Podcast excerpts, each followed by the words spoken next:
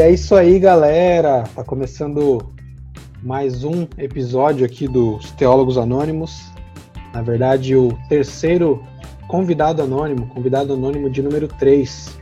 E hoje eu e o Gerson é, temos o prazer de receber aqui o Alan Rodrigues Bento, o arroba Alan Rodrigues Bento, com dois L's, o idealizador do, do projeto Polifonia Cultural, que você encontra aí no Instagram, no arroba Polifonia Cultural. A gente vai falar um pouquinho mais desse projeto no decorrer da conversa ou quando surgir espontaneamente. É, e nós estamos aqui para falar exatamente disso, de cultura. Mais especificamente, como nosso, nossos temas giram em torno de teologia, nós vamos falar da relação entre a fé cristã, ou entre o cristianismo e a cultura. Como se dá essa relação, se é se o cristianismo está dentro da cultura ou se está acima da cultura, ou se, qual, como é que se dá é, esse, esse relacionamento entre fé cristã e cultura. Então, bora lá começar essa conversa.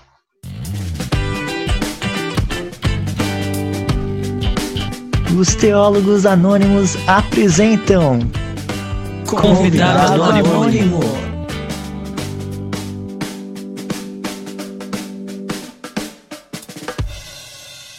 Vamos começar a nossa conversa uma pergunta orientadora aí para a gente também é, situar a galera, talvez nos situar também, que muitas vezes a gente tem, nós mesmos temos essa dúvida, que é o que é cultura? O que, que as pessoas querem dizer quando estão dizendo cultura? Ou tem mais de um significado? É, alguns querem dizer uma coisa, outros querem dizer outra. Pode começar então, Alan, nosso convidado, terceiro convidado anônimo do Teólogos Anônimos. Mas que honra você... começar já, começar definindo conceitos norteadores da conversa. Eu fui é... estudar um pouquinho e tem um monte de definição, então dá a sua, cara, tem, fica à vontade. Nossa, tem milhares de definições, cara.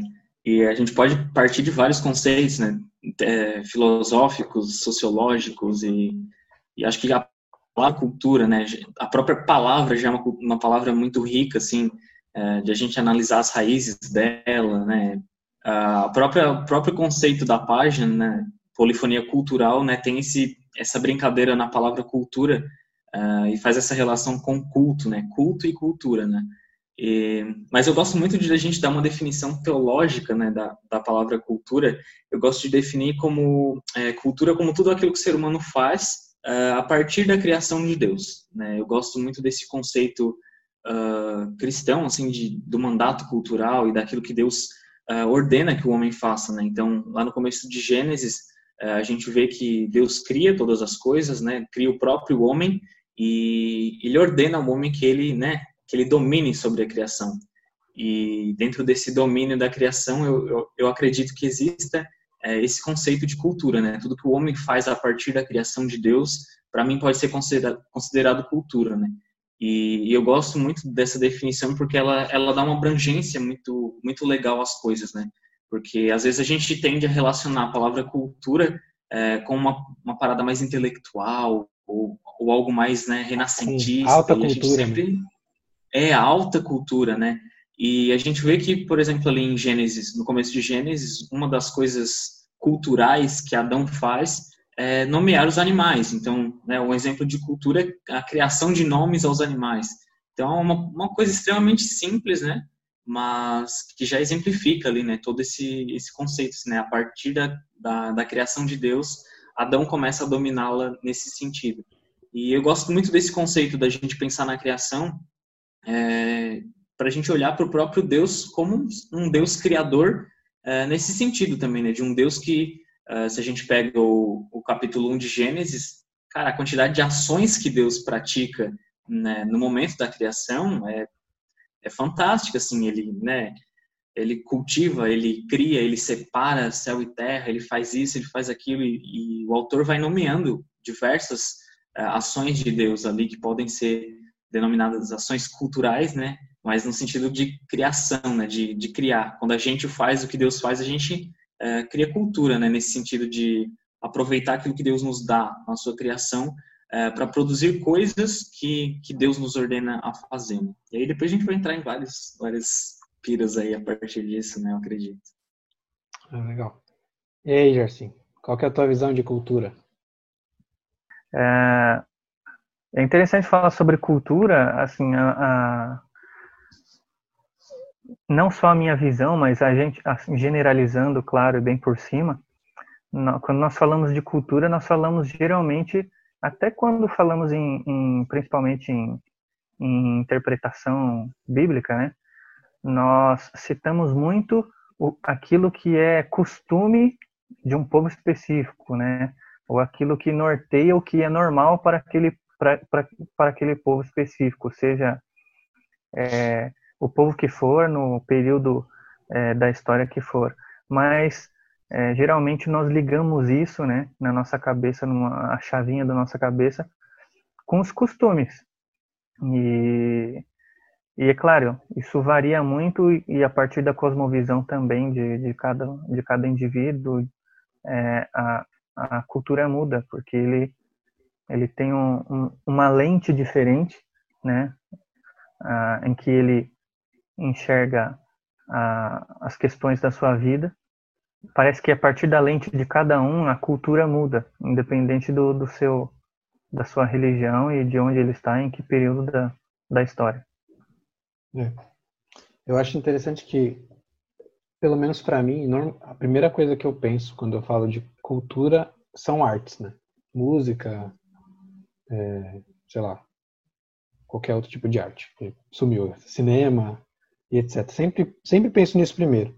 Mas a cultura também são os comportamentos, valores né, de uma uma sociedade, até o Gustavo não está aqui, mas ele estava falando de cultura de uma nação, né? ele estava querendo enfatizar que era para diferenciar de, dessa ideia de alta cultura, mas na verdade a gente não tem só uma cultura de uma nação, a gente tem cultura de, de grupos menores, de sub-subgrupos, cultura familiar também, e cultura da sociedade no geral e tal, cultura, aí a gente vai separando, né, cultura ocidental, cultura oriental, mas quando a gente fala do Oriente, você tem Oriente Médio e você tem, é, sei lá, Ásia, e a Ásia, na verdade, não é igual, né? A gente fala, ah, os asiáticos, não é igual, né? Não tem, normalmente a gente se refere ao japonês, chinês e tal. Mas, então, nós, é, a cultura é algo que é complexo, às vezes, de analisar por causa disso, porque tem, tem talvez uma macrocultura e essas microculturas, né, de, de grupos menores, sei lá, os próprios evangélicos têm, suas, têm sua própria cultura, e aí envolve é, valores, é, comportamento, costume, é, e, a, e, as artes normalmente são, e aí me, me, me, corrigindo a mim mesmo, as artes na verdade são, é, mais do que cultura, elas são manifestações, isso é o que eu entendo, né? manifestações da cultura, né? Dos valores, da ética, da moral. Acho que às vezes a cultura pode abranger todas essas coisas. Uma coisa que eu acho legal de né, cultura, quando a gente fala, por exemplo, assim, a cultura brasileira. Cara, não tem como a gente, por exemplo, definir a cultura brasileira. Assim, a gente é um país imenso, é, com diversas culturas e até mesmo, né, quando a gente fala assim, a cultura nordestina. Cara, dentro da cultura nordestina a gente vai ter, assim, diversas manifestações diferentes, né? Eu lembro que o Ariano Suassuna, ele falava que o Brasil é, é uma unidade de contrastes. Então, apesar da gente, tipo, quando eu falo cultura brasileira, cara, vem um monte de coisa na tua cabeça, né? E tu tem uma ideia, né, de uma certa unificação, mas dentro disso ainda tu consegue perceber essas nuances que o Lucas falou, assim, né? É verdade.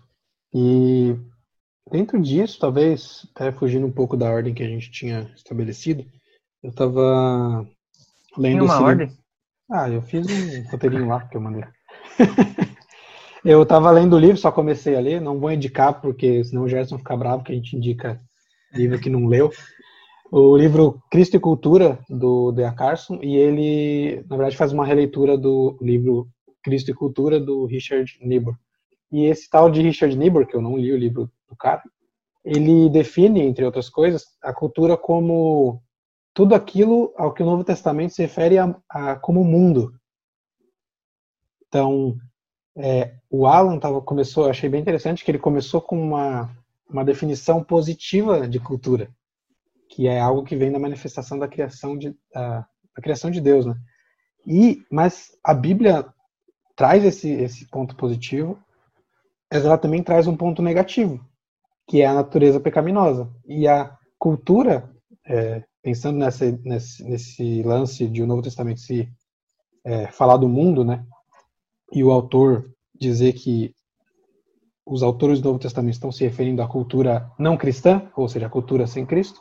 Então, é, a Bíblia tem esses dois aspectos, né? Uma cultura manchada pelo pecado, mas ao mesmo tempo é, imersa, imersa não, mas é, marcada também pela imagem e semelhança de Deus. E aí nós temos um olhar cristão da cultura, da cosmovisão cristã, de, de bondade, digamos assim, de beleza, e ao mesmo tempo um pé atrás, né? Eu acho até que ah, há um grande propósito, se discute muito sobre a influência do cristianismo na cultura, o quanto isso é, é, é valioso ou não, e se discute muito também o quanto a cultura local, seja de onde for e de quem for, possa influenciar o cristianismo. Aí dentro dessa discussão, que eu ouço bastante, é, em, até em algum, algumas discussões ah, sobre a interpretação bíblica, né, e, e, a, e a aplicação da, dessa interpretação, é o quanto a, a cultura expressa na Bíblia, sendo algo cultural, pode influenciar ou não a nossa cultura, se isso não acaba sendo uma violação.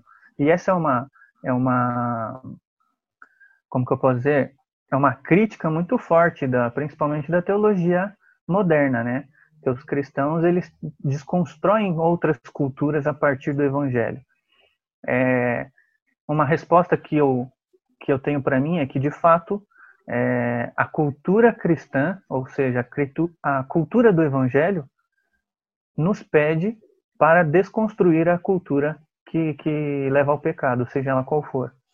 Então, não, por mais que a, a, os sociólogos hoje em dia se sintam violados e, a, e, e entendem que isso é uma violação, mas isso faz parte da nossa cultura. Se nós não fizermos isso, nós não estamos correspondendo à cultura cristã. Nós fomos chamados para isso, para de fato desconstruir outra cosmovisão que leve o homem ao pecado e à, e à destruição da sua vida.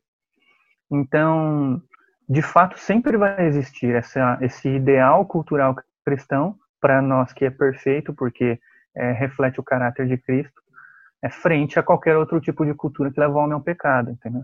Eu vejo bem desse jeito. E, e, e por isso eu entendo que sim, de fato, muitas questões na, na, interpretação bíblica são culturais, mas não é porque são culturais que, tão, que estão expressas na vida do judeu ou na vida de Cristo dos seus apóstolos que não devem ser imitadas. Eu acho que isso que o Lucas falou da questão de dessa definição dupla da cultura uh, pela palavra de Deus, uh, eu, eu, comecei com essa definição né, de, da cultura sendo algo a partir da criação, e a gente vê que em Gênesis, logo em seguida, né, ali no capítulo 11, a gente já tem a, deturpação né, desse mandato cultural, onde o povo começa a construir um projeto próprio de cultura. Né? Então, é, antes, esse projeto de Deus para a cultura, né, é um projeto que é baseado na dependência dele. Então, né, o Senhor abençoa o ser humano para que ele possa né, dar seguimento a esse mandato cultural, né? E como a, quando a gente vê na Torre de Babel, a gente vê uma autodependência do ser humano de si mesmo, né? Contra, contrariando tudo aquilo que Deus ordena que ele faça, né? Então, logo em Gênesis a gente já tem uh, essa, essa segunda né, definição, talvez a gente pode dizer assim, né, esse, uh, de que a cultura já foi corrompida, né, pela a queda afetou a, a forma como o ser humano uh, faz cultura, né. Então, a Torre de Babel é uma cultura, né, é algo produzido pelo ser humano, mas que frontal, é, bate frontalmente com aquilo que Deus ordenou ao ser humano que ele fizesse, né. Então, logo ali a gente já tem esse essa quebra daquilo que o homem deveria ter feito e daquilo que ele faz.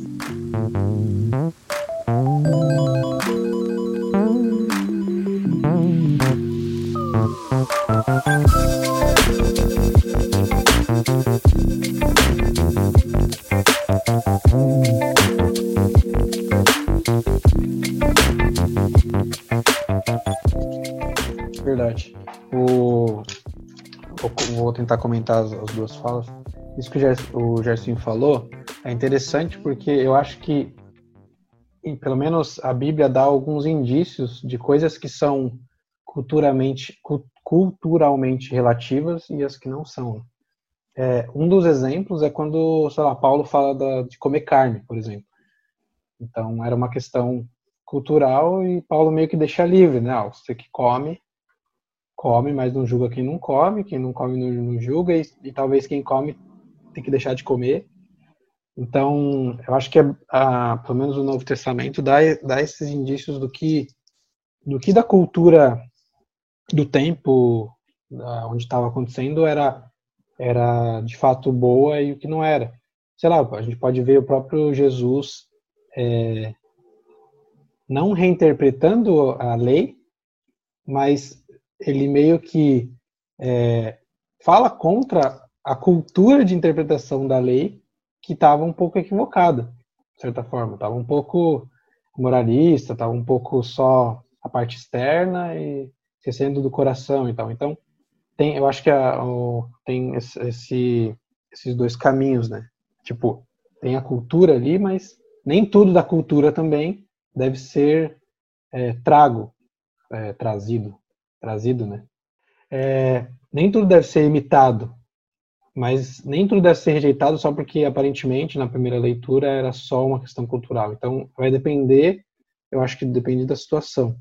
Mas eu acho que o, o texto bíblico geralmente é, não, não é tão impossível de, de identificar isso. Agora, sobre, sobre essa questão do, da natureza pecaminosa na cultura e a, e a, e a imago Dei, né, a imagem e semelhança de Deus na cultura, eu acho que a gente tem sempre que, quando a gente vai puxando demais falar do que é ruim, a gente tem que lembrar do que é bom. Eu gosto muito de uma música nova do Marcos Almeida, apesar de gostar mais das, das músicas é, do Palavra Antiga e tal, uma música nova que ele, do que o refrão é, acho que é o refrão, ele fala que quando eu não, enquanto eu não estou mudando o mundo, eu aproveito daquilo que que tá bom. Então existem coisas que, que são bonitas na arte, mesmo não feita por cristãos. É, existem músicas boas, né? O Gerson gosta de um heavy metal, aí o Alan, não sei o que ele gosta, mas eu curto um indie rock. Então essas coisas que são boas podem ser aproveitadas e aí a gente já tá, a está falando de, da relação do cristão com a, com a cultura, mas ela pode ser aproveitada porque por causa da visão bíblica de cultura, que é existem coisas boas porque a, a imagem de Deus não foi perdida completamente, né? Isso, isso é, são teólogos renomados que falam isso. Calvino, por exemplo, afirmou isso. Nós não perde, a imagem de semelhança de Deus no ser humano não foi totalmente deturpada, senão não haveria nada de bom no mundo, né? Só haveria, é, sei lá, morte, imoralidade. E nós vemos que não importa, mesmo fora do âmbito cristão ou de sociedades cristãs ou até mesmo fora da igreja, existe bondade, existem coisas boas acontecendo na cultura, na arte, por exemplo, ou até mesmo atitudes das pessoas. Às vezes as pessoas têm valores legais que a gente concorda e elas não são cristãs, porque elas são imagem e semelhança de Deus. Então, pensando, pensando nessa ideia de, de se relacionar, que eu, que eu já estou meio que dizendo o caminho, é, como vocês enxergam na história o modo como os cristãos se relacionaram ou têm se relacionado com a cultura? Porque a gente tem vários, vários polos aí, né? Gente mais equilibrada, a gente, sei lá, vai por caminhos diversos. Como que vocês, em geral, como que os, os evangélicos, por exemplo, os cristãos em geral, se relacionaram ou se relacionam com a cultura? Eu acho que é um ponto que eu, que eu vejo bastante presente ainda, apesar de estar em transformação, é a questão da contracultura, mas entendida de, de uma maneira meio burra. Eu vou falar burra mesmo, porque é assim que eu vejo, sabe? É, porque parece que as pessoas acham que ser contracultural é ser contra tudo aquilo que não diz a palavra Deus propriamente. Então, né, qualquer coisa que seja produzida culturalmente, mas não aborde o tema do evangelho, não aborde uh, o tema do próprio Deus, qualquer coisa que fuja um pouco da realidade crente e igreja, uh, a pessoa automaticamente, na cabeça dela, aquilo não é algo bom e não é algo que possa ser aproveitado. Então, eu acho que a gente tem que redescobrir um pouco o sentido do, do que é ser contracultural, né, à luz do evangelho, uh, porque senão a gente cai em algumas armadilhas, assim, meio, uh, meio toscas, eu até diria. Uh, eu falei, perguntei para o Lucas se eu podia falar algumas palavras aqui, porque eu queria usar uns exemplos, mas depois ele corta se não rolar. É, eu lembro muito, eu não sei se vocês passaram essa fase, eu, eu peguei aqui porque eu tenho esse DVD em casa, que é o Pastor Josué Irion. Não sei se vocês chegaram a conhecer ele. Que ele tem esse DVD aqui, ó. De, de nome não, mas eu, eu já vi esse DVD, já vi. Satanismo em Walt Disney. E eu tinha uns 8, 9 anos quando esse DVD veio aqui pra casa. Ficou com medo, uma, né? uma parada terrível, cara. Tipo assim, imagina uma criança de 8, 9 anos vendo essa capa com esse olhinho vermelho assim. E eu lembro que uma das coisas que me marcou bastante nesse DVD era que na capa, né, ele dizia que na capa da, da Pequena Sereia tinha um pênis. E, e eu, como criança, me assustei com aquilo, né? Como assim? Que absurdo isso? E é, eu não vou assistir isso de jeito nenhum e tal. E aí, passando o tempo, né, eu cresci e tal. Eu gostava muito dessas coisas de teoria da conspiração e, né, mensagens subliminares e tal. E aí, uma vez eu estava assistindo um vídeo sobre isso e passou isso assim, a capa da Pequena Sereia. Eu, pô, real, eu lembro dessa história. E aí eu fui, fui lá, peguei a capa da Pequena Sereia ali no Google e tal, e eu, gente, cadê o pênis da capa da Pequena Sereia? Assim, gente, não, não tem, onde é que esse, esse pessoal viu isso? E, e aí eu, fiquei, eu, eu sempre fico refletindo né, nisso, mano, é, a, talvez a gente tenha, tenha a nossa mentalidade tão é, formada nesse sentido de enxergar tudo que aquilo né, que não é crente como algo ruim, que a gente acaba vendo coisas onde não existem, assim. Né? Eu não nego que existam, né, tem esse lado também, né, de do crente que consome todas as coisas que colocam na frente dele, né, sem, sem uma reflexão, sem pensar ou sem considerar que as pessoas produzem cultura, né, com suas cosmovisões, com suas ideologias, e não simplesmente, né, ah, vou fazer um desenho bonitinho, né, não estou dizendo que não exista isso por trás, mas acho que há muito dentro da, da cultura crente esse esse olhar com, né, com para tudo aquilo que não é produzido por crente ou que tem uma temática crente como algo é, inerentemente ruim sem nem refletir, né? Eu, eu, digo que, né, é o consumismo sem pensar e o pensar sem nem consumir, né? Tipo assim, consome sem, né, sem analisar e sem refletir sobre aquilo que está consumindo, ou então às vezes, né, faz uma crítica sem nem ter consumido, assim, né? Às vezes nem assistir o filme, mas eu já tô ali criticando por causa da produtora que fez o filme ou por causa do autor que escreveu o livro, né? Então acho que esse a gente tem que retomar um pouco né, o sentido do que é ser contracultural para a gente não não acabar numa certa boçalidade, né, de tudo que né, é tudo ruim e eu não posso consumir nada. É, o, o Brian Godawa, nesse livro Cinema e, Fé, Cinema e Fé Cristã, ele fala de dois conceitos aqui engraçados que ele que ele inventa talvez, que é a glutonaria cultural e a anorexia cultural. É o que? O glutão uhum. cultural é aquilo que consome, acha que filme. Ah, isso é só diversão, né? Não tem mensagem nenhuma. Ou o cara é, é o anorexo, que não consome nada, que não assiste nada, que é, não aprende, né?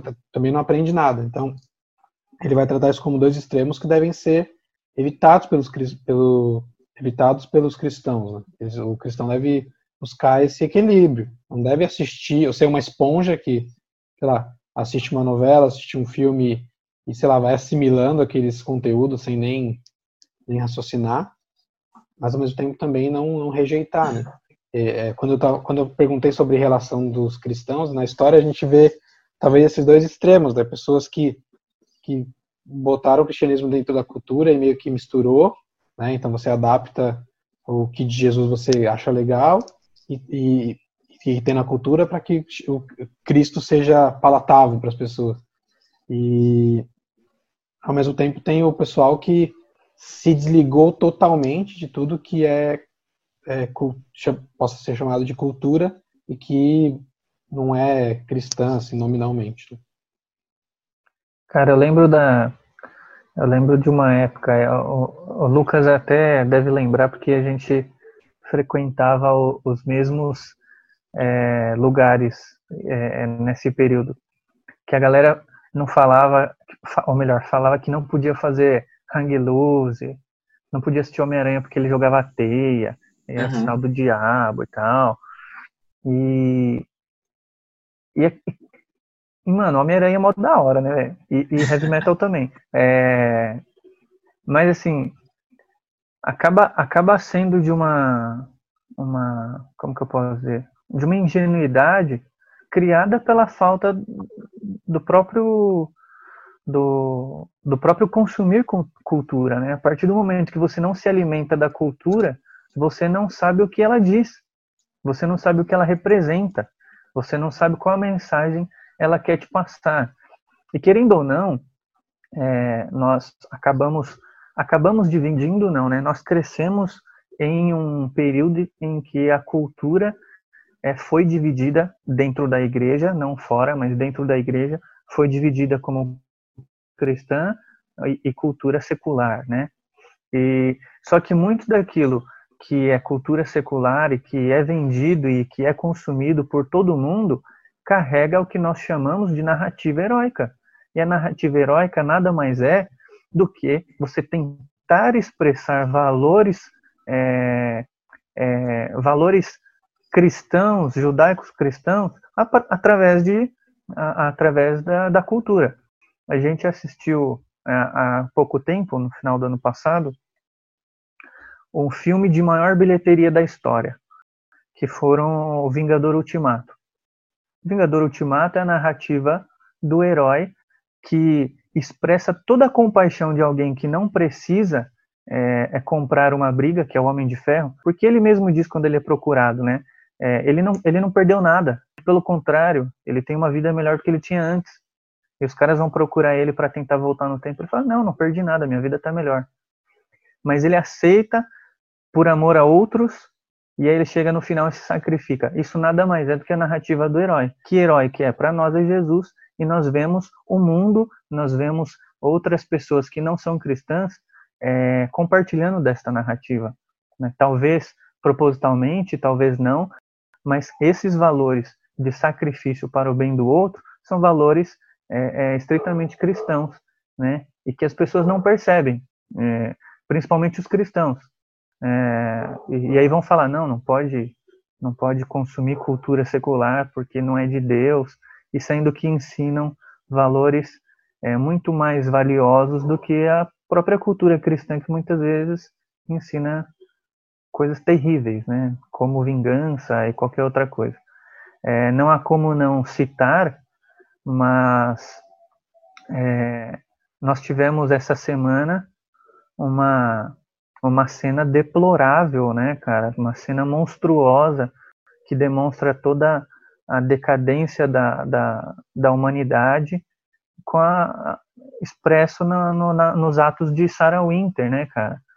Que se diz cristã, que se diz conservadora, e já vou deixar bem claro aqui, que eu sou conservador e ela não representa nenhum conservador de fato, é, chamando uma menina de 10 anos de assassina, sabe? Isso é deplorável e não tem como a gente ligar isso ao cristianismo porque isso não tem nada a ver com a cultura cristã. Então veja como os valores eles é, são totalmente é, é trocados e, e, sei lá o que que aconteceu no mundo, cara. O mundo está muito estranho.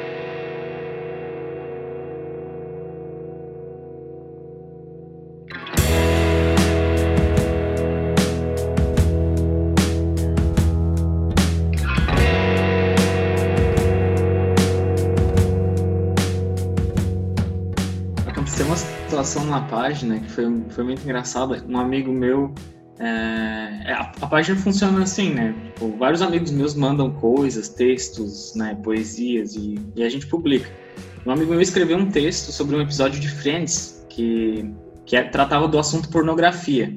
E ele usava o episódio para ilustrar essa realidade, né? Olha, o episódio basicamente mostra o que acontece quando as pessoas consomem pornografia. Uh, e o episódio não dava uma saída de redenção, para isso, nem nada. E meu amigo fez um link sobre isso, né? É, o episódio acabou aí, mas né, nós com valores cristãos nós temos uma saída, né? E tal. E nos comentários é, a gente podia ver um pouco dessa coisa assim de é, de como a, as pessoas não sabem né, consumir é, a cultura. E nos comentários vinham né, o pessoal crente assim falando que ah, ainda bem que vocês escreveram esse texto, agora mesmo que eu nunca vou assistir essa série. Eu falei, gente, mas não, o propósito não era esse, era, era exatamente o contrário. Olha só como essa série retrata uma realidade pecaminosa e que não há solução, né? Ela não mostra a solução final. Então, assim, acaba o episódio e eles estão lá querendo continuar assistindo a pornografia, né? E, eu achei muito engraçado, assim, as respostas a esse texto. Foi um, é, um, é o texto mais, mais lido da página, né? E como as respostas foram, né? Como, como a gente percebe que as pessoas não entendem que, que a cultura forma corações, né? A cultura forma aquilo que a gente pensa. E, e eu achei muito engraçado, assim, que algumas pessoas falaram isso, né? Nossa, ainda bem que você me avisou que tem um episódio assim, né? Falando sobre isso, porque eu nunca mais vou assistir essa série. E aí a gente comentou, né? Não, não foi essa a nossa intenção, né? O menino que escreveu o texto é super fã da série e tal, mas é, é uma ilustração, né? De como as pessoas não conseguem consumir de maneira crítica as coisas que, que, que são impostas, né? É, não, e detalhe, se você está ouvindo o podcast ou assistindo esse vídeo, Friends é a melhor série que existe no mundo, pelo menos na minha opinião, cara. Olha aí, hein? É muito top, cara. Nada a ver, irmão. Tá viajando. Ah, você vai falar o quê? Briga! Você já assistiu Brooklyn Nine-Nine? Nossa, Não. agora começou a briga de. Você já assistiu Community? Então precisa assistir. Tem na Netflix os dois. Mas tudo bem. Fica aí a dica do Gercinho aí. Melhor Momento cultural. Não, mas é que Friends tem um. Só abrindo parênteses aqui, tem um significado cultural também, né? Tipo, Então, sim. principalmente na, nos Estados Unidos, assim, tipo, marcou uma geração, assim, e, e Uhum. representa, meio que representava, assim, a, a juventude da época e tal. Não, eu minto, cara. Sabe qual que é melhor?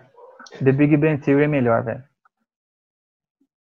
Você que ia falar, sei lá, o Eu também Breaking pensei era uma Bad. série assim, toda Não, não, cult. Big Bang Theory é melhor. Nossa, é muito louco, velho. Cara, esse Mas negócio... essa- essas séries são exemplos, assim, de, de séries que formaram corações de gerações, né? A galera muito influenciada por Friends, né? As atitudes, e, nossa, olha como eu me parece com a Rachel, olha como, sabe, a comparação. E é muito engraçado ver isso, assim, né? É. Nossa, quem, quem não gosta do Ross e não sei o quê. E eu fico pensando, assim, né? De como a- as pessoas, né, formaram a cabeça delas em torno de, de várias, várias, várias, várias coisas. E elas nem se percebem, assim, quando, quando elas falam. e- Cara, eu, eu gosto muito de. Sim, eu não consigo assistir alguma coisa, e assim, na verdade, não é uma virtude minha, mas é um defeito. Eu não consigo assistir algo sem procurar o significado das coisas. Então, às vezes, eu pauso uma série de comédia, porque eu falo assim, pô, esse cara Nossa, tá falando. Olha o que esse cara tá falando. Eu volto, a Larissa, minha esposa fica, você tá voltando? Mas só, só foi 10 segundos, não. Eu falei, mas eu perdi. Eu quero voltar. E, e- então eu, eu gosto muito de, de assistir série, filme. Eu assisto poucos ao mesmo tempo por causa disso, porque eu não consigo só ficar consumindo uma atrás da outra. E, e, eu gosto porque elas representam, geralmente, é, é um artefato cultural e ao mesmo tempo, como eu falei lá, reflete a cultura. Ou ah, algo filosófico, por exemplo. Eu não estou acompanhando mais The Walking Dead, mas eu assisti até a oitava temporada. E o que eu achava legal é que. Oi, guerreiro. Foi, foi difícil. Sete. Nossa, até a quinta até que vai. Mas, mas não, assim, não, o- essa é chata, né? não, é legal, é legal. O que eu Não, gostava não, não, essa é do. chata. É legal. O que eu gostava do The Walking Dead é que, pra mim, aquilo ali representava um, um- de uma forma micro, nem tão, tão micro, mas de uma forma micro, a, a sociedade humana é, deixada às suas próprias vontades, né? Não, tinha mais, não tem mais governo, não tem mais autoridade. Quando tem autoridade, normalmente é uma autoridade que se impõe de maneira autoritária, de maneira é, ditatorial, e as pessoas colocam para fora seus instintos bons também, mas geralmente ruins. Então eu achava legal porque era um retrato é, exagerado, talvez, no sentido de ter os zumbis, é, da, da sociedade, do coração humano. E eu sempre falava isso, mas as pessoas, ah, isso é de zumbi. Eu falei, não, cara, tem episódio que não aparece zumbi. Ele se aparece assim, tipo, muito rápido. Mas eu- o que eu acho legal do- do- da- das produções culturais, principalmente as não cristãs, porque as cristãs ainda estão engateando ainda, né? Nessas de filme, série, ainda tem pouca coisa de qualidade mesmo. É, essas produções, elas representam muito bem, não só a cultura do momento, tipo, comportamento, mas às vezes verdades até bíblicas, como é o caso da maldade humana em, em alguns seriados. Você acabou de falar da, da produção cultural cristã, né? O que eu fico triste também com essa com esse descaso do, dos cristãos em produzir cultura e, e influenciar através da cultura, é que primeiro poucos se interessam com, com por essa ideia e os que se interessam ainda não não, tão, não estão no mesmo nível do, dos, dos que não são cristãos, que nós chamamos de secular entre aspas, e acaba que muito do muito da cultura cristã ah, acaba sendo produzida por não cristãos criticando os cristãos. É, não sei se vocês me entenderam. Uhum. E, e, acaba que isso, acaba que isso é, é, é, meio que desonesto. Não desonesto da, da questão moral, mas desonesto na questão da, da capacidade de alcance, né, cara? Então, uhum. tipo, aquele cara que não é cristão e que quer criticar a cultura cristã, ele tem um alcance muito maior, porque os cristãos não não perceberam que essa é uma ferramenta valiosa. Né? E, e os que perceberam, perceberam tarde. E aí acaba aqui aquela, aquela eterna briga do, da, Davi Golias, né, cara? A gente é o, é o Davizinho que vai ter que se virar com, com muito menos recurso, menos, muito menos alcance, né? Cara, é, é, voltando lá que a gente estava falando sobre. Na verdade, a gente está falando dos desdobramentos disso, dessa ideia de de, de ter algo bom na cultura e ao mesmo tempo ser manchada pelo pecado, é, eu estou lendo junto com um grupo de outros pastores o livro Igreja Centrada do Timothy Keller e, e sim, é bem legal, não é uma leitura difícil para você que faz parte de uma igreja, seria bom se você lesse, é muito bom. E no capítulo 9 ele fala da contextualização bíblica. E aí, cara, ele fala umas coisas, para mim, por enquanto, foi o melhor capítulo, pelo menos no, do assunto contextualização. Ele traz um texto que eu, assim, a gente lê a Bíblia, às vezes, sei lá, inteiro eu li duas vezes na vida, mas esse texto talvez eu tenha lido outras vezes. Ele traz um texto que eu achei muito legal, eu vou até abrir aqui, que é Isaías 28, 23 a 29. E ele fala do agricultor. E como o agricultor, não diz aqui se é um agricultor que serve a Deus, como a atividade do agricultor na verdade, ela é dada ou realizada de alguma forma, ou induzida ou inspirada pelo próprio Deus. Deixa eu só achar aqui, Isaías 28. Eu achei muito, muito, muito legal isso daqui. É, 28, vou ler o versículo 24. Ele diz assim: quando o profeta Isaías, quando o agricultor ara a terra para o plantio, só faz isso o tempo todo? Só fica abrindo sulcos e, gra e gradeando o solo? Depois de nivelado o solo, ele não semeia o endro e não espalha as sementes do cominho? Não planta o trigo no lugar certo, a cevada no terreno próprio e o trigo duro nas bordas? O seu Deus o instrui e lhe ensina o caminho. Olha que louco. Então, é, até a gente pode incluir aqui trabalho dentro do nosso conceito de cultura, né? Vamos abranger bastante o nosso, nossa, nosso conceito o trabalho é algo que, mesmo o não cristão, coloca para fora a imagem de Deus e expressa isso de alguma forma. E é por isso que a gente tem muitas músicas boas, e não só boas de qualidade técnica, mas bonitas, que falam do amor e às vezes a gente até fala assim, pô, essa música dava para cantar até para Deus, sabe? Que a gente, é, a gente é tão crente, né, que a gente não quer cantar para uma para uma para a esposa, para o filho. A gente quer cantar para Deus. Estou sendo irônico aqui, tá, gente? É, então, eu acho esse texto fantástico, e não, não é o único texto que traz base para isso, o próprio Gênesis 1 e 2, e também talvez Romanos 1 e 2, que fala dessa ambiguidade da cultura, o próprio Keller vai trazer esse texto como uma das bases, que é, existe a revelação geral, a graça comum, e ao mesmo tempo existe também a a lei escrita no coração do ser humano, mas existe o pecado que corrompeu tudo. A gente tem aquele texto de Jesus dizendo que o sol nasce para os bons e maus.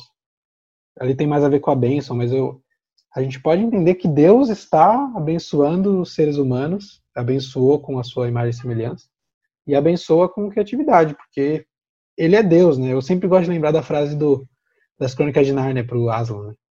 Nós não, não podemos domesticar o leão. Né? Deus não está domesticado. É, e, e, dizer essas coisas não significa que os não cristãos vão para o céu só porque eles estão exercendo boas culturas. Não é um tipo de universalismo que a gente está trazendo. Está trazendo uma visão, na verdade, conservadora, calvinista, bíblica, visão cristã pura, né? De que a, a graça comum e a revelação geral, elas estão aí por misericórdia de Deus, porque é ela que limita o poder do pecado, não só moral, moralmente, mas na cultura, nas coisas que a gente que a gente vê. E aí para terminar, para não ficar, quer dizer, já estou longo, mas para não ficar mais longo, vou citar uns trechos aqui do Keller que ele diz assim, ó: Toda cultura humana é um misto extremo, extremamente complexo de verdade esplendorosa, meias verdades ofuscadas e resistência inegável diante da verdade, da verdade de Deus. Cada cultura apresentará seu discurso idólatra. Mesmo assim, cada cultura dará um testemunho da verdade de Deus em seu meio. E daí ele segue falando várias coisas. E aí diz ali embaixo: a doutrina do pecado ensina que, como cristãos, nunca somos tão bons quanto deveríamos ser em virtude de nossa cosmovisão acertada. Ao mesmo tempo, a doutrina de que fomos criados à imagem de Deus e a compreensão da graça comum mostram que os não cristãos nunca são tão falhos quanto deveriam ser em razão de sua cosmovisão infundada. É, no, no, geral, né, existem seres humanos que vão ao limite da sua maldade. Mas ele está falando isso e, e, ele traz em outro momento dizendo que essa graça comum, como eu disse, é a limitadora do pecado no mundo. E é a prova também de que, de que Cristo está no governo de, de tudo. É por isso que não existe uma vida secular e uma vida santa, né? Nossa vida é santa o tempo todo. Onde eu piso é lugar santo no mundo.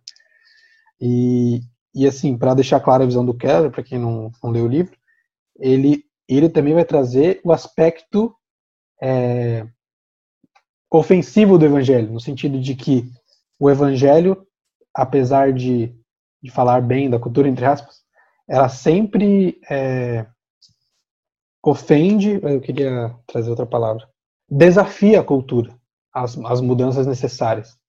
Então não é só um, o evangelho não é só algo que se assimila à cultura e está tudo bem. Tem coisas que são relativas, né? Se a gente vai para, sei lá, para uma igreja cristã na África, as pessoas dançam outras músicas, tocam outros instrumentos, aí, beleza. Mas nem tudo é relativo. O evangelho vai ofender a, a todas as culturas. Existem coisas para serem ofendidas ou desafiadas pelo evangelho. E, e é isso, né? Então o evangelho tem esse caráter que que demonstra a beleza da cultura, a ruindade, entre aspas, da cultura, a maldade da cultura, e ao mesmo tempo traz esse aspecto de desafiar a vários aspectos das culturas mais diversas do mundo.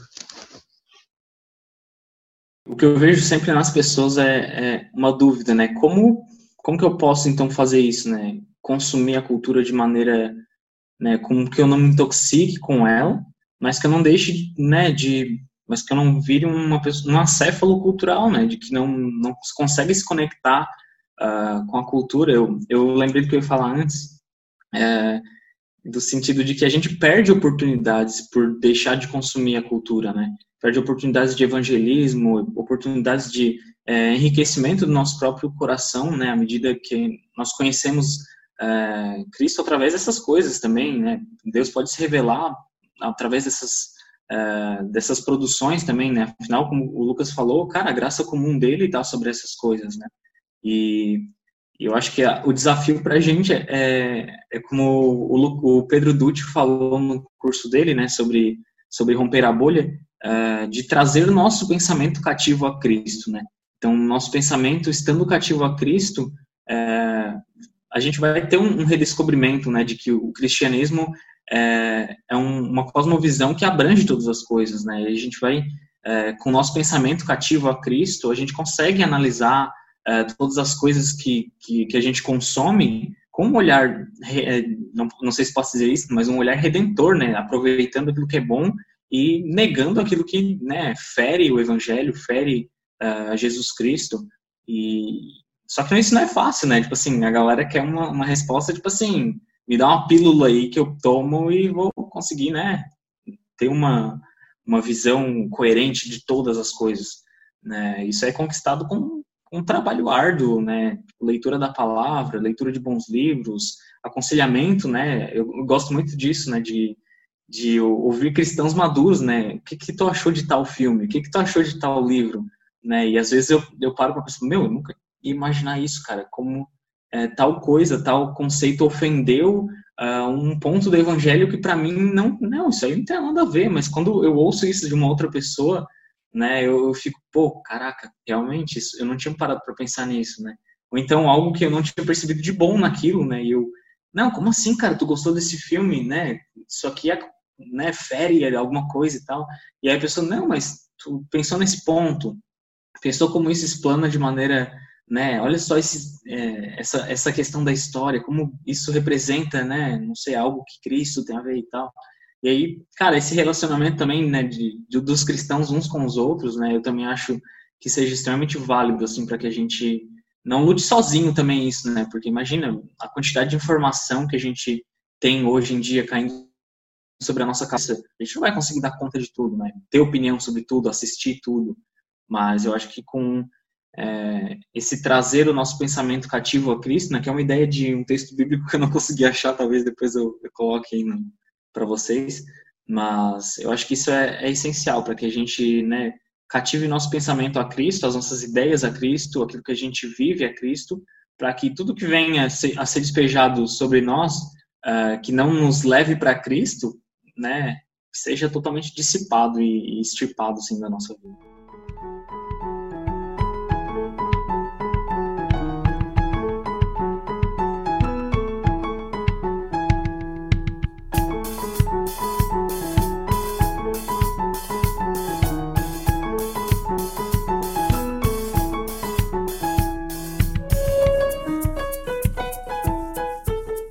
Interessante a gente pensar que muitas vezes quando a gente fala de transformação da cultura é, pelo evangelho, muita gente não cristã acha que isso é, como o Gerson estava falando no, mais o começo, acham que isso é superioridade, se sentir superior, ou que isso é ofensivo.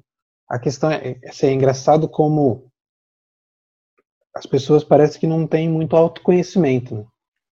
porque todo, toda pessoa acha, primeiro, que seus valores morais, uh, seus valores culturais são melhores do que os dos outros.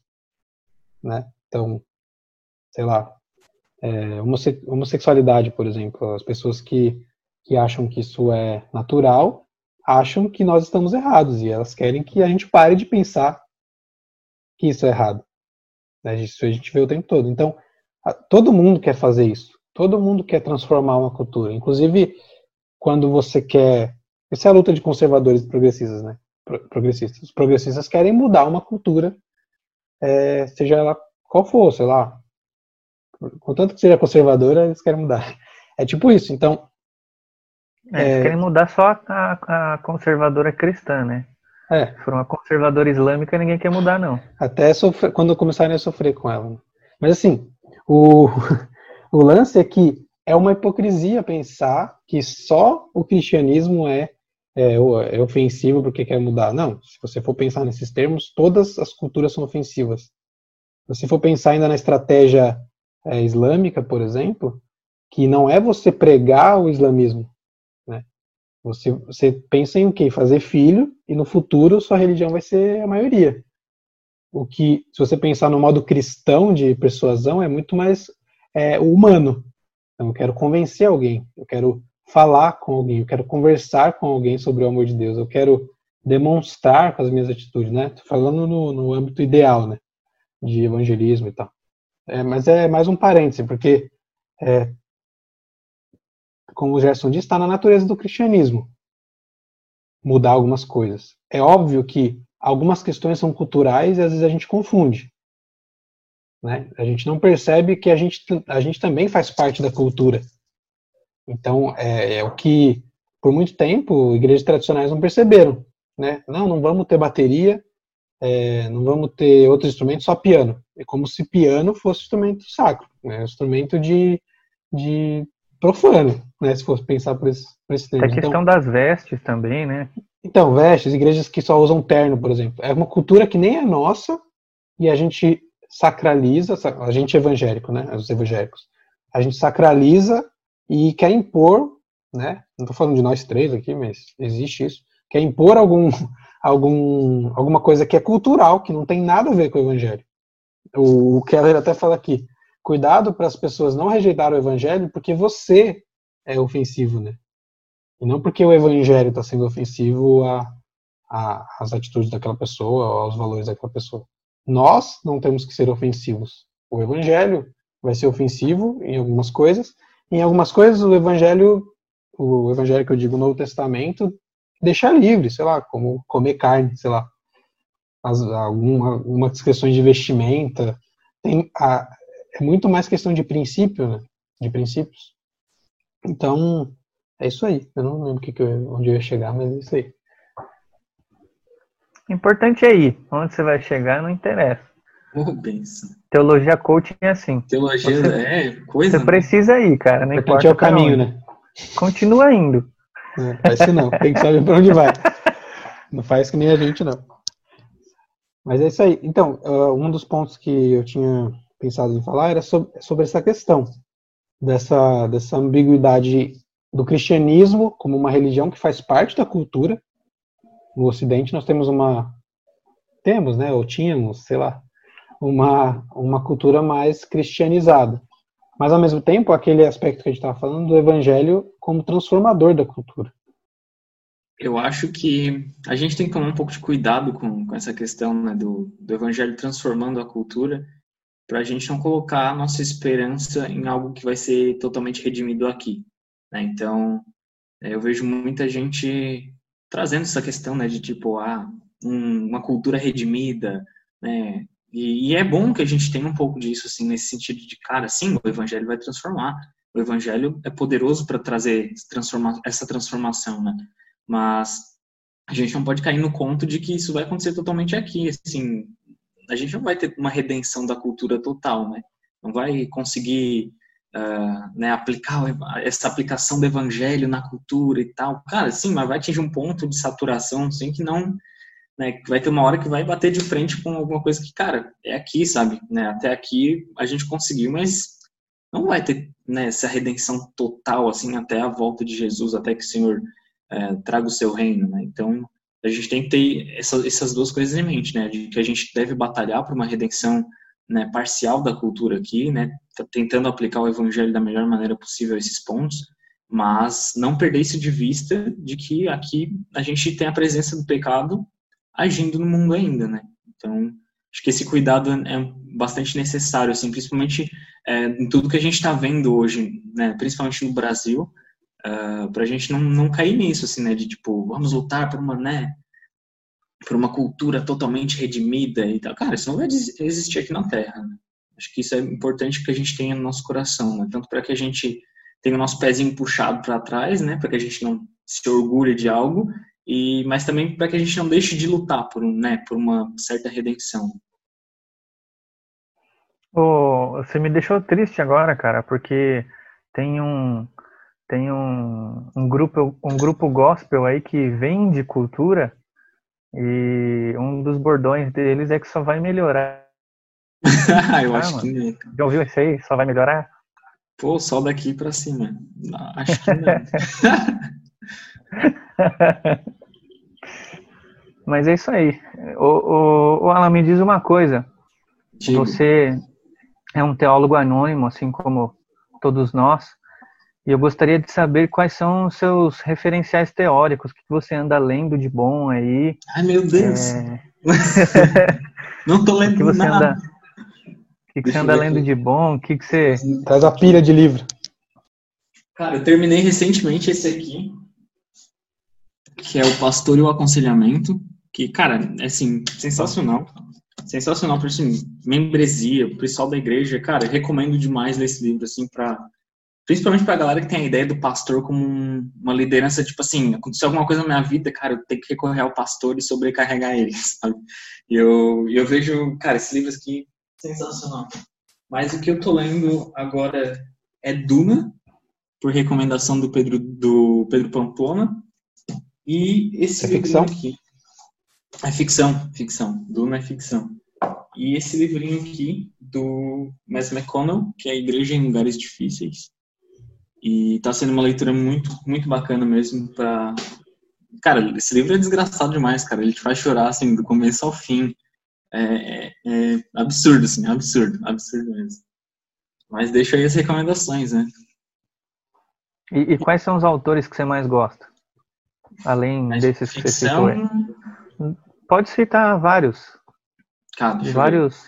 Cara, teologia, tipo assim, meu referencial é o Sproul, o Ash Sproul. Então, tipo assim, a pessoa que eu mais leio assim, em teologia é o Sproul, né? Não importa o que seja que ele esteja falando, né? Ironia, né? O Batista gostar de um presbiteriano, mas a tá bem acompanhado. Dele, Normal. É, pois é, né? tá bem acompanhado. A, não só a teologia dele, assim, mas a vida, a, a, família dele, tipo assim, o modo como ele constrói a vida dele, eu acho, acho fantástico, assim. Então, em teologia eu falaria o Sproul, assim, de longe. Mas em ficção, cara, eu sou meio, tipo assim, eu sei lá o que, que eu posso citar aqui. Eu gosto muito do Conan Doyle, né, Sherlock Holmes. Eu gosto bastante de, de Lewis, mas eu não tenho lido muita coisa dele. E o, de ficção Gerson, o que Viu, Lucas? Ó, Lewis é ficção, Lewis. viu? Viu o que ele falou? Ficção. Vamos começar a citar. Não, eu tô, eu tô citando um ele como autor de ficção, não me julgue Vai ter um episódio só discutindo se C.S. Lewis era teólogo. Senhor. Não, teólogo ele é. Eu só não estou falando que ele Mas, é. é esse ah, dele como teólogo. autor de. Né, eu gosto das ficções é. dele.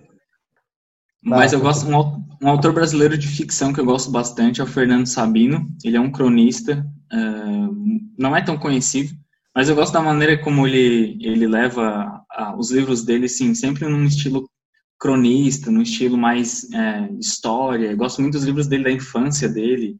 E eu acho que, que é um autor assim que todo mundo deveria ler, que sei lá, daria uma visão. Não sei se vocês já assistiram This Is Us, a série da, da NBC. Quero chorar não. Ah, então, cara. Ele, ele, eu acho que ele tem uma pegada muito assim, né, de, de drama familiar, mas né, trazendo um pouco de riso. E eu gosto bastante dele. E cara, e o Pedro Dutti, assim, como autor brasileiro, assim, que eu tô lendo bastante agora, é ele, cara. Tipo assim, Fé Cristã e Ação Política, uh, Inteligência para Quê, Ortodoxia Integral, tipo assim, o cara é, tá sendo um referencial também, né, brasileiro na teologia para mim, é o Pedro Dutti. Oh, e me fala uma coisa, no, no, você está se formando em jornalismo? É, qual o seu trabalho de conclusão? O que, que você está pesquisando aí que está te dando mais dor de cabeça que você vai boa, boa. publicar para gente aí? Já inclui esse, esse tema de jornalismo aí como, como algo dentro da cultura aí. Como é que é ser jornalista cristão? Cara, o meu TCC, eu sou uma pessoa, tipo assim, ele tá resumido nessas folhas aqui, ó. Então, tipo assim... então tá bom. Mas eu vou explicar, vou explicar. É, basicamente, eu estou fazendo um, uma linha do tempo uh, através de crônicas, né? E qual, vai, qual, qual é a temática, né? Vai ser a relação que os evangélicos têm com a imprensa e a política nesses últimos dois anos.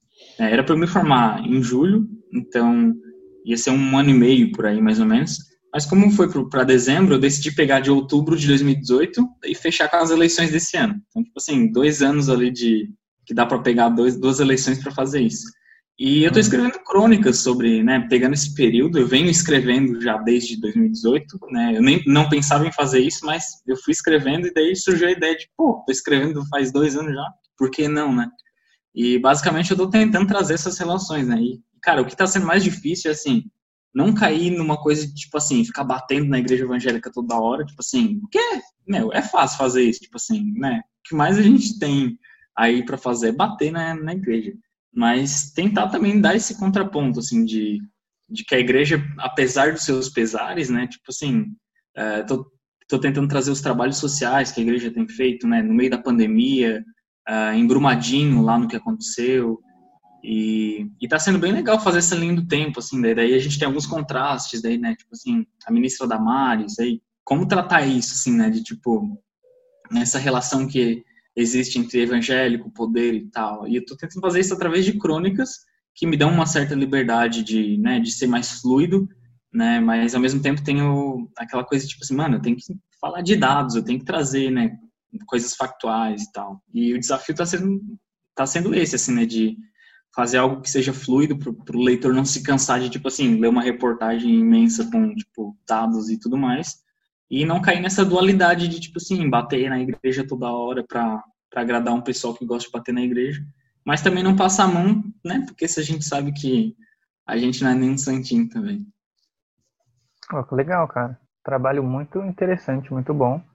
E você tem, tem ideia de querer lançar isso, publicar em livro Cara, ou qualquer outro, qualquer outra, de qualquer outra maneira? Provavelmente vai ser, eu vou lançar ele em num e-book, assim, inicialmente, porque eu vou ter que entregar ele num, num formato, né? Então provavelmente vai ser um livro e eu vou ter que diagramar ele bonitinho e tal. Então, né, já que eu vou ter que fazer isso, eu já estou pensando em lançar ele como um e-book, assim, né? E depois, se alguém quiser publicar também, né? É um trabalho bacana de, de é, contexto histórico, né? Para daqui a alguns anos a gente pode, possa pegar isso assim, cara, olha só o que, que aconteceu né, nesse período, que, que interessante essa, como foi essa relação da, que a igreja construiu né, nesses dois anos, né? Com política, com a imprensa, né? Que a igreja, a igreja tem muito uma rixa também com a imprensa, né? Eu, uma das crônicas eu escrevo falando sobre como os jornalistas não entendem nada de religião, seja ela qual for tipo assim, não entendem absolutamente nada, assim. Tu pega um texto falando sobre religião, o cara acha que ele precisa explicar o que é dízimo para as pessoas. Assim, mano, meu amigo, você está no Brasil, sabe? As pessoas entendem o que é isso. Você não precisa explicar para as pessoas que dizem. Mas 80% da população é dizimista. É, tipo assim, né? Mais ou menos. Mas é, eu vejo muito isso, assim, né? De, dessa relação do, da imprensa com, com a religião de modo geral. Mas claro que eu usei evangélica, porque né, é, o, é o tema do meu trabalho. Mas eu vejo uma falta de, de inteligência assim da, da imprensa em relação a isso. E também vejo né, da parte da igreja em relação à imprensa uma certa descrença, como se né, a imprensa fosse totalmente né, um braço do comunismo, um braço de alguma coisa para transformar o país numa ditadura e tal. E aí eu vou tratando dessas questões assim, ao longo das crônicas, pego algum, penso algumas coisas que líderes falaram, né, ou até pessoas, é, e tá sendo bem legal, cara, assim, tá, uma coisa que eu queria do meu TCC é que, assim, cara, tem que ser uma coisa que eu queiro fazer, que eu gosto de fazer, senão eu vou sofrer. Então, nisso, pelo menos, tá sendo bem, bem tranquilo, assim, sabe? Ah, muito bom, cara, muito interessante. Eu acho até que a gente pode lançar esse e-book aqui, né, Lucas? Vamos fazer um... A gente oh, traz ele para falar só do e-book. Show de bola. Não é não? Demorou. A gente faz aí, quando você termina. Quando você terminar de diagramar, primeira coisa que você tem que fazer é Já... mandar mensagem pro Lucas. Fala, mano, vamos lançar? A pode gente deixar, grava e lança. É isso aí, bora. Quem sabe, quem sabe até lá já tem mil inscritos no, no, no nosso oh, Instagram. Quem sabe, Deus né? Vamos, vamos, comprar uns inscritos lá. Ô, Alan. Alan. É, o Ben. Alan. Alan, Alan.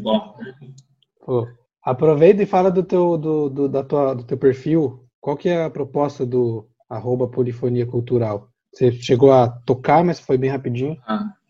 Cara, a proposta da página é, é, é, um, é, basicamente um coletivo de amigos meus, né? Então, teve um pessoal assim que chegou e falou, cara, eu quero publicar na tua página e tal. Mas a princípio é, é basicamente eu e meus amigos, assim, né? Para conseguir ter um controle, né? De, cara, senão, meu Deus, é 30, 40 pessoas publicando, né? Eu já sei e, que eu não sou amigo do Alan, porque ele nem me chamou. Bah, pesado. Meu Deus. Uh, mas foi assim um perfil para publicar coisas assim, então seja uma poesia, seja um, sei lá, um verso que o cara escreveu, qualquer coisa assim que que seja uma produção que não necessariamente vá falar do cristianismo. Então, essas semanas atrás, né, a gente lançou uma poesia sobre segunda-feira, né? Então uma coisa bem aleatória assim, né? Que segundas-feiras também tem beleza, né? E, e é para ser um, um, lugar onde a gente possa publicar qualquer coisa, assim. Então, seja um, uma crônica falada, que a gente também tem muito essa vibe, assim, uma crônica falada. A gente lançou um vídeo agora no final né, desse mês sobre as 100 mil mortes da Covid-19 e como a gente enfrenta a morte com esperança a partir de uma, uma perspectiva cristã. A gente. E é, o perfil é para ser isso, assim, né? Um, várias pessoas publicando várias coisas. E, mas o que a galera mais gosta é quando a gente faz um link cultural. Então, né, a gente pega uma série, pega um filme, e a gente analisa isso de alguma forma e tenta encontrar né, pérolas né, que possam nos ajudar a enxergar Cristo de alguma forma. ou que a gente possa, né, aproveitar a nossa vida e ver assim, meu, que, que, que bacana, né, enxergar isso dessa forma, né? É sempre legal quando as pessoas fazem, falam isso, né, pra gente, cara, eu nunca enxerguei esse filme dessa forma. Quando alguém fala isso, assim, cara, pra gente é, tipo assim, cara, esse era o objetivo, sabe? Fazer com que você conseguisse enxergar uh, as pérolas que existem na cultura, assim, né? E tá aí o perfil, olha aí. A gente acabou de lançar um texto sobre La Caça de Papel, que foi escrito pelo Léo, Léo Cunha. Segue lá, galera, arroba Polifonia lá. Cultural. E a gente tá nessa vibe, assim, né? O tema da, o lema da página é ter sensibilidade à cultura, é, empatia com a sociedade e fidelidade à escritura. Daí eu sempre falo, cara, isso é fácil? Não, de jeito nenhum. Porque às vezes dá vontade de socar umas pessoas, né? Dá vontade de, de sei lá, não, não, não ligar para temas que são atuais, né, por exemplo, e, e ignorá-los, mas é um desafio que a gente topou aí e está fazendo.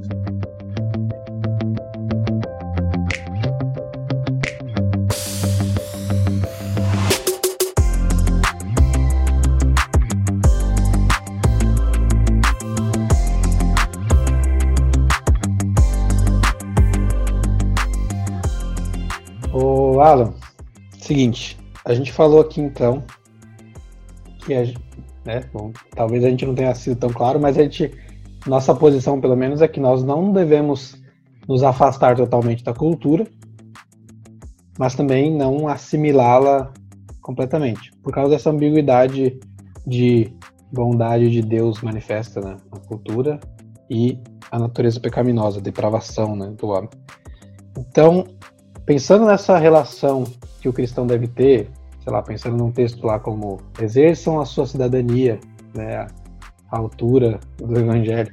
Então, existe é, no, no, no, Novo Testamento um, uma ideia de que nós estamos no mundo, então nós vamos exercer nossa cidadania do reino de Deus aqui, e ao mesmo tempo aquela ideia, né, o contraponto, a tensão né, do evangelho, que é assim, não vos conformeis com este mundo. Mas vamos, vamos falar agora de exercer a cidadania do reino de Deus nesse mundo, na cultura. E eu queria saber se você consegue dar algum exemplo, lembra de alguma coisa que, que é uma contribuição que o, o cristianismo fez na sociedade, na cultura, é, para o mundo, que hoje as pessoas, até não cristãs, usufruem disso. Sei lá, eu consigo pensar em coisas que eu. Tem coisa que eu sempre falo né, nas minhas falas, mas. Sei lá, alguma coisa que você vê que foi uma contribuição cultural positiva para a nossa sociedade, por exemplo, ocidental? Caraca, vamos lá. Pensar em algo que seja meio fora, assim. Cara, eu acho que a própria, o próprio conceito, né, acho não vou falar besteira, mas uh, o próprio conceito de, de moralidade, eu acho que, que pode dar uma norteada nisso, assim, né? né? No sentido cultural da coisa também né? E eu não vou entrar, não vou, não vou descarrilhar aqui, porque senão eu vou falar um monte. Fica mas... vontade. É coisa a gente faz não, parte 1 e 2. Mas é, o que eu acho uma coisa interessante, eu tinha até anotado aqui, acho que tá aqui, aqui, a questão da beleza, eu acho que, que é algo meio, meio cristão, assim, não, não sei se eu posso dizer isso, mas a apreciação da, da beleza como algo uh, algo importante para o ser humano, algo importante para o nosso crescimento. Tem muito, não sei se vocês acompanham muito, mas está surgindo muito um pessoal que gosta de filosofia escolástica, né? O Roger, Roger Scruton, né? Aquele livro A Beleza e tal. É, eu acho que esse pessoal às vezes é um pouquinho meio porre, assim, mas nesse nesse ponto assim, eu concordo com eles, né? A questão da beleza, por exemplo, eu vejo que é algo uh, principal, primariamente cristão, assim. Por exemplo, quando a gente observa na, na questão renascentista, por exemplo, um pouco antes, de como a preocupação com a beleza uh, vem de pessoas principalmente cristãs, assim, artistas cristãos preocupados em retratar a realidade de forma bela, retratar a beleza que existe nisso, né? Essa ligação da beleza com a arte, eu acho que, que é algo que o cristianismo legou para gente e que a gente é, e que vem sendo desconstruído nos últimos anos, né? A questão da beleza na arte, a questão de a gente enxergar a, arte como algo belo. Eu acho que isso, né, eu sei que não era um pouco isso que eu queria falar, mas eu, eu gosto bastante dessa ideia de, de a gente ter a beleza como um conceito uh, que vem do, do cristianismo, né? e não somente uma beleza uh, estética, né, mas, mas que envolve todas as coisas, assim, quando o assunto é arte, né, na questão da música, na questão uh, da pintura, da escultura, do, de tudo que a gente produz, né, de a gente buscar uma certa beleza. Eu acho que isso, isso tem um pouco da, da cultura cristã, assim, no, no nosso coração. É que o, a arte moderna, né, no sentido da modernidade, né, não a arte atual uhum. somente, ela procurava muito chocar, né, e a, e a arte que a arte cristã sempre procurou apontar para algo além Isso. além de, da do pro transcendente, né? Uhum. Lá, é, paisagens, é, retratos que se pintava e tal. E aí a gente teve um período, eu não sei como é que tá hoje, não acompanho tanto arte assim, mas teve um período em que a, a intenção era chocar, então não tinha significado, né? E a, o, o cristão, pelo menos eu acho que isso é natural, ele tem dificuldade com coisas sem significado, né? Uhum. É, coisas meio que, tá, mas tem que ter um propósito. Sim. Nem que seja a, apontar pro satanás, mas tem que ter um propósito. Então, acho que a gente teve bem legal essa. Foi bem fora do, do comum. Eu gosto de pensar uma contribuição e eu vou defender isso pro. Eu sei que não, eu não inventei isso, mas eu vou defender isso porque eu gosto, porque eu acho que uhum. faz muito sentido, que é a questão dos direitos humanos. Então, uhum. não existiria direitos naturais, os direitos humanos. Eu imagino que não existiria. Provavelmente algum filósofo não cristão poderia me refutar, mas eu acho difícil que existisse no mundo o conceito de direitos dos seres humanos se não fosse por uma visão bíblica incutida no mundo, né?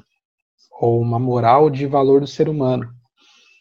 É, se você tira o, a ideia, por exemplo, que não se fala mais nisso, né? mas a ideia de, de imagem e semelhança de Deus dos direitos humanos, você tem pouca coisa que o sustenta, a não ser o fato de eu ser parecido, um ser humano ser parecido com outro. O que nos faz diferentes dos animais, das plantas, é, tem muito a ver com, com, a, com, com, os princípios cristãos, com a cosmovisão cristã. E é difícil discordar disso, porque os, direitos, os direitos humanos eles têm base nos direitos naturais, né, ali do, do John Locke, e eu já falei sobre isso aqui. E o John Locke não sei exatamente se ele era cristão, não, não assim confessional, né, como nós somos, mas ele, ele, a base que ele tem ali nos dois tratados que eu esqueci o nome, é, é o, a, é o cristianismo, é a, é a, ideia de imagem e semelhança. Ele fala da racionalidade humana tendo vindo disso. Então, acho que essa é uma das, das maiores contribuições. E a gente poderia estar, sei lá, liberdade de expressão, é, a liberdade de, de, ler a Bíblia, por exemplo, sei lá. Eu sei que isso é mais restrito ao cristianismo, mas influenciou muito, né, o, a própria tradução da Bíblia para a língua vernácula, para o alemão. Então, acho que o cristianismo contribuiu muito para a própria democracia. Assim. Você pega essa ideia de igreja-estado, não veio de não cristãos, né? ele veio de cristãos. Então, é isso aí. Acho que o cristianismo tem assim, imensas contribuições. A maior delas é o exemplo do sacrifício de Cristo. Né? A partir do momento que você se importa com outro, automaticamente, para você demonstrar isso, seja através é, do direito à, à, à vida ou qualquer outra coisa, você precisa se sacrificar. Porque é e o que você precisa se mover, você precisa de alguma maneira sair do, da zona de conforto quando você percebe que tem que dar ao outro todos os direitos é, que você tem. Então, é, isso já reflete de fato o sacrifício de Cristo. É, é, é, interessante falar da contribuição do cristianismo, porque em alguns momentos o cristianismo não contribuiu, ou melhor, contribuiu contra, né? Então, quando nós falamos da contribuição da reforma principalmente para o sistema educacional e, e para e o acesso à educação a partir de, de Calvino, Lutero e tudo mais, a gente pode lembrar que a Igreja Católica aqui é uma igreja cristã, que é a mesma religião que a gente, não tem como a gente se desvincular disso, ela é, ela jogou contra, né? Ela fez de tudo para que a educação fosse só para os ricos e para os cleros. Então, assim, o cristianismo tem as suas duas facetas, né? E aqui, daqueles que são cristãos e que entendem que, que o outro tem valor, e daqueles que não entendem que talvez também não entenderam o que é o cristianismo. É, claro, uma crítica bem pontual à Igreja Católica, mas a Igreja Evangélica, no decorrer da história, também tem os seus períodos nefastos. Alan, tem livros de fé e cultura aí para indicar pra gente? Cara, deixa eu ver. Eu acho que esse que tu indicou é um, é um bom começo, né, do Cinema e Fé Cristã. É muito eu legal. acho que ele, ele é meio, ele é, ele não é tão grande, tem quantas páginas? Não chega a ter 200, 220 páginas. E ele é do Brian Goodall. É um, aqui, é um produtor de Hollywood, ele trabalha na. Sim, exatamente, trabalha na área. E, e, ele agradece na, no começo né, ao Schaefer e ao Huckmacher pela, pelas contribuições que ensinaram a perceber as visões de mundo na cultura. E eu acho que esses dois são, são bons nortes, assim, também, né? O Huckmacher e o Schaefer, para quem quer ter um entendimento melhor, assim, sobre essa questão da fé e da cultura. Claro que eu, eu, eu tipo, sempre falo, indico esse porque ele tem uma leitura mais fácil e ele é menos filosófico também. E ele realmente vai tipo, preparar a pessoa para ela consumir cultura, né? E por isso que eu, eu sempre gosto de indicar ele, porque ele, ele dá exemplos, né, de tipo assim, cara, coisas que aconteceram há 10, 15 anos atrás na cultura, né, falando do existencialismo, pós-modernismo, né, e ele fala de alguns, algumas escolas, né, que a gente pode perceber na cultura, nos filmes, livros, ele dá exemplos, né, bem claros, assim, de que quem lê, assim, meu, cara, eu nunca percebi isso aqui em Matrix, sabe, e eu, eu gosto um pouco disso porque uh, a gente, o brasileiro não tem muito costume de, de ler uma parada, né, mais densa, né, então eu acho que começar por esse livrinho, né, Cinema e Fé Cristã, eu acho que dá um, dá um norte, assim, né, bem legal, assim, para começar a dar passos mais largos depois, assim, né? Como ler Huckmacher, né? A arte não precisa de justificativa, o Schaefer também. E eu acho que é, é, são leituras bem, bem bacanas, né? É, livrinho do Huckmacher. Isso aí, eu vou indicar um livro ah. também. Eu já falei dele, Igreja Centrada. É, cara, eu achava que era um livro assim, tipo, para pastor, mas, cara, eu acho que Dá pra fazer até discipulado com isso aqui. Uhum. Sei lá. Tem muita coisa boa aqui mesmo. Tem até meio que um resumo de cosmovisão cristã, um pouco de, do resumo do evangelho. E aí fala sobre nossa relação com a cultura.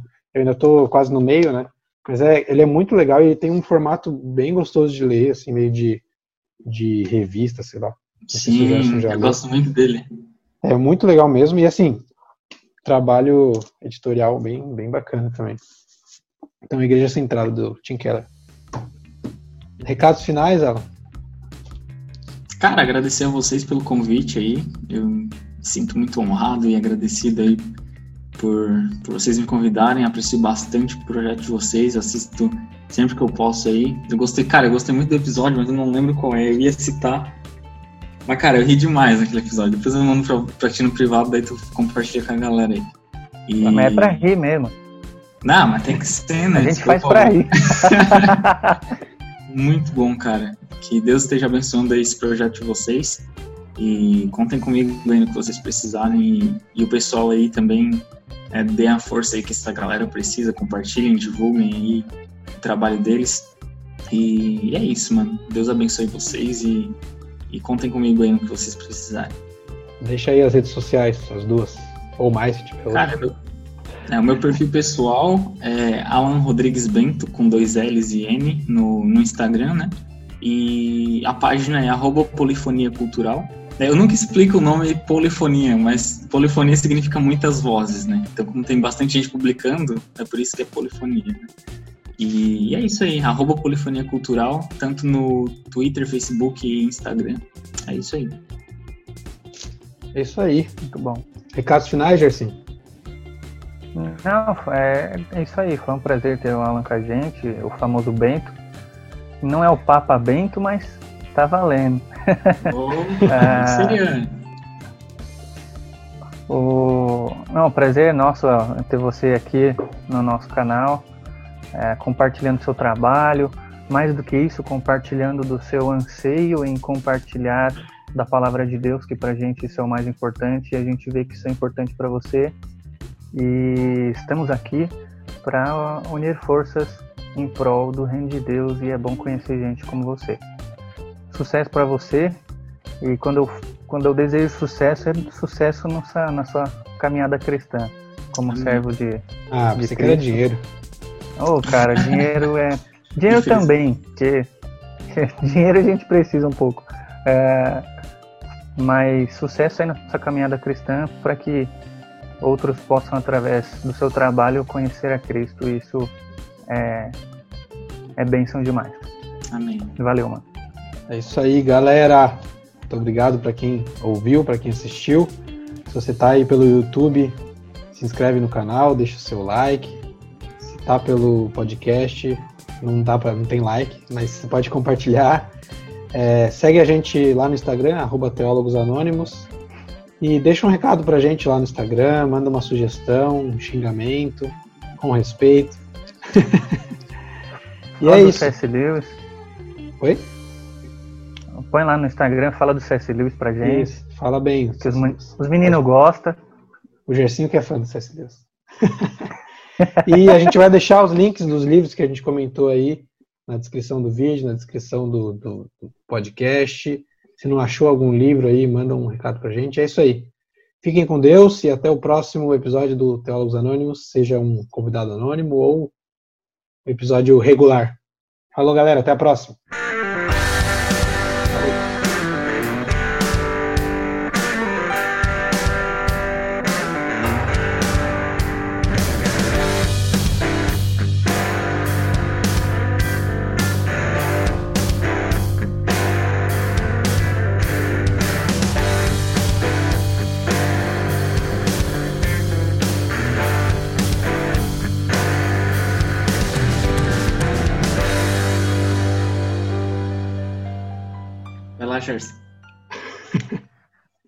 Cara, na verdade eu tava viajando aqui, pensando em outra coisa.